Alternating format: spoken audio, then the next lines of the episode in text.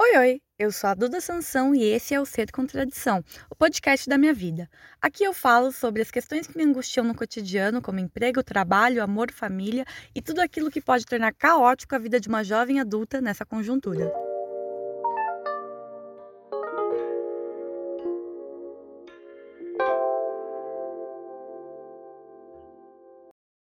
Oi, oi! Esse é o Ser Contradição e eu tô aqui gravando mais um episódio das loucuras que eu resolvi falar e postar para que todos ouvissem. Quer dizer, todos os interessados. Se você é um interessado, bem-vindo à verborragia nossa de cada dia.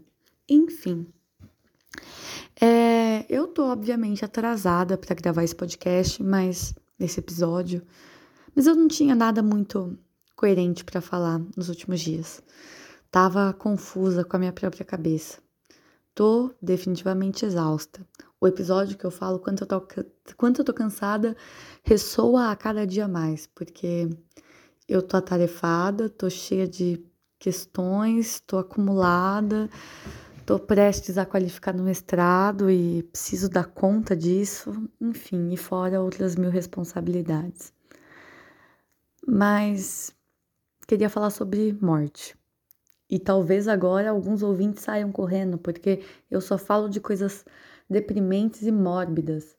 Mas vou falar sobre a morte porque é um tema que apareceu nos meus últimos dias e um post do Facebook acabou de me derrocar a necessidade de falar sobre isso. Para começo de conversa, nos últimos dias eu passei em dois velórios, né? Fui em dois funerais. O primeiro de uma senhora de 97 anos, uma mulher negra da classe trabalhadora que teve uma vida aí centralizada é, num bairro aqui da minha cidade e eu não a conhecia, mas a minha família, em toda a formação cristã que possui e as relações e o envolvimento com a comunidade, é, sempre vai aos velórios, aos funerais na lógica de que a gente deve se alegrar com, que, com, com os que se alegram, mas também chorar com os que choram. Mas não há muito, né, aqui chorar pela morte de alguém de 97 anos.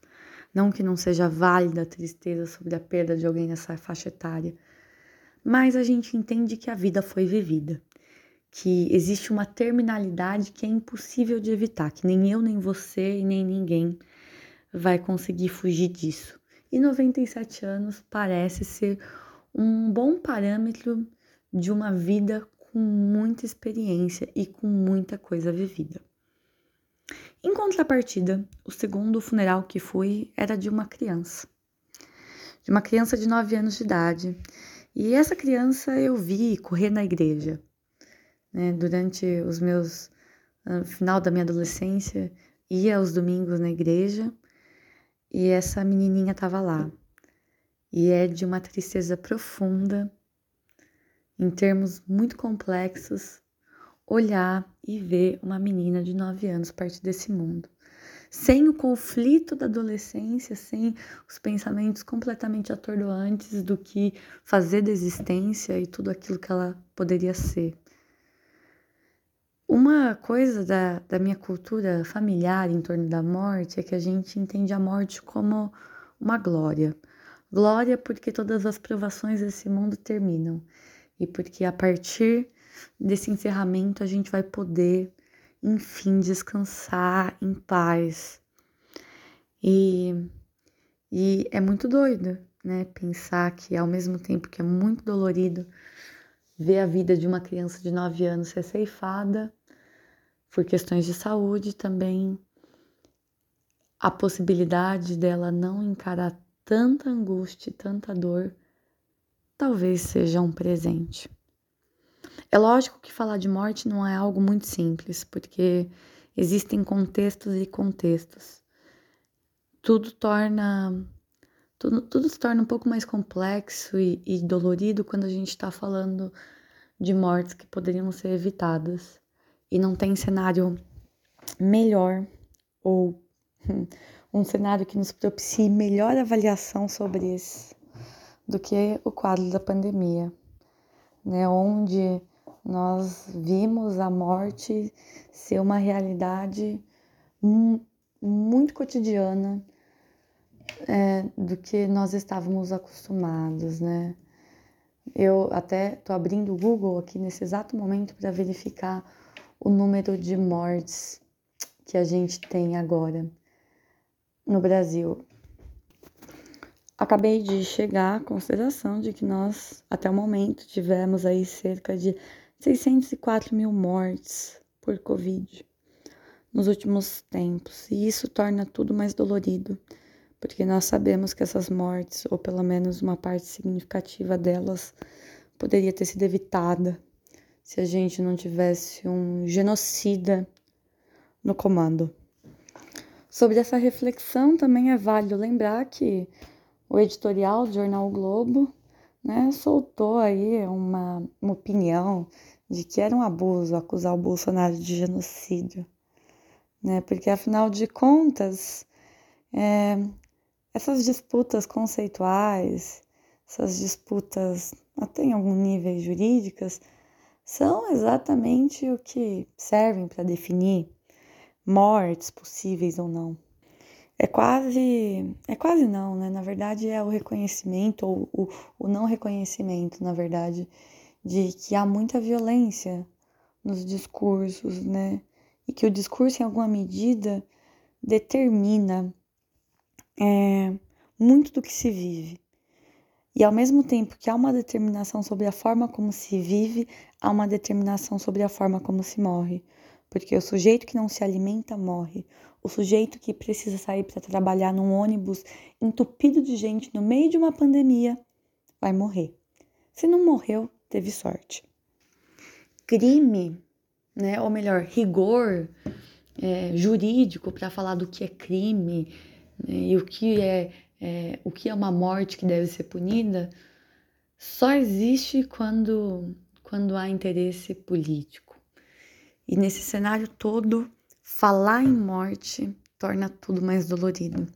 Porque falar nessa quantidade gigantesca de morte significa falar numa quantidade imensa de sonhos que se esvaíram, né? Desde senhoras de idade até crianças, adolescentes, pessoas que se casariam, que teriam filhos. E talvez essa seja a grande dor da morte. Ela, ela nos coloca em uma posição de tudo aquilo que não vai mais ser, de tudo aquilo que não vai mais acontecer. E falando tudo isso, retomo o post do Facebook que me fez gravar esse episódio. Entrei em um grupo, né? Abri o Facebook agora há pouco, que tá flopado, mas eu ainda gosto de usar. É, e tinha um post de uma pessoa que eu não conheço, falando de um professor que também não conheço, jovem, acho que na faixa dos 30 e poucos anos, que faleceu de Covid. E que as pessoas não estavam sabendo, né? Pelo menos as pessoas um pouco mais distantes que esse sujeito que fez o post no Facebook só descobriu porque precisava entrar em contato com ele por e-mail por questões burocráticas da vida acadêmica e ele não respondia e daí teve que buscar várias dimensões de pessoas que pudessem é, dar uma devolutiva burocrática para ele sobre determinada questão.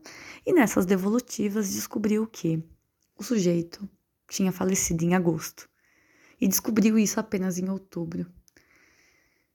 Então é muito louco a forma como a gente tem sido submetido aos arrobos do que é morrer, principalmente em tempos de tanta banalização, já que são tantas mortes por dia, por minuto, por hora, por mais que os índices hoje, 20 de outubro de 2021, já não sejam tão caóticos como foram um dia, mas extremamente significativos quando a gente pensa que são mortes de potencialidades brasileiras que são relegadas pela, pelas condições de classe, pelas condições de raça, gênero, e que a pandemia catalisou e, e, roubou ainda mais essa possibilidade de vida que já é tão difícil e já é tão disputada e tão intensa.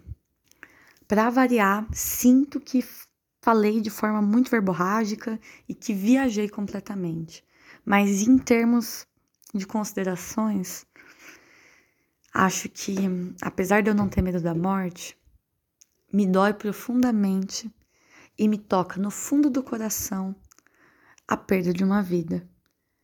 Porque, apesar do sistema que estamos inseridos nos jogar como mais um número e como mais um sujeito aleatório que talvez nem tenha tantas contribuições, né? Há, um, há uma coisa que bate dentro da gente, só dentro da gente, que faz o mundo ser o que é. Em alguns termos, a gente fala muito sobre coletividade, sobre como a dimensão é, conjunta constrói o mundo. Mas a coletividade também é um conjunto de todas essas subjetividades que são vividas né, no interior dos nossos corações, das nossas mentes, né? sobre as nossas formações, sobre tudo aquilo que nos foi negado e sobre tudo aquilo que a gente luta para constituir vida, para que quando a gente chegue no nosso momento de morte, haja algum sentido maior do que simplesmente dor, angústia e a, a sensação de que a vida não foi vivida não porque nós não queríamos, mas porque a gente está inserido em uma realidade que nos rouba qualquer possibilidade de existir concretamente.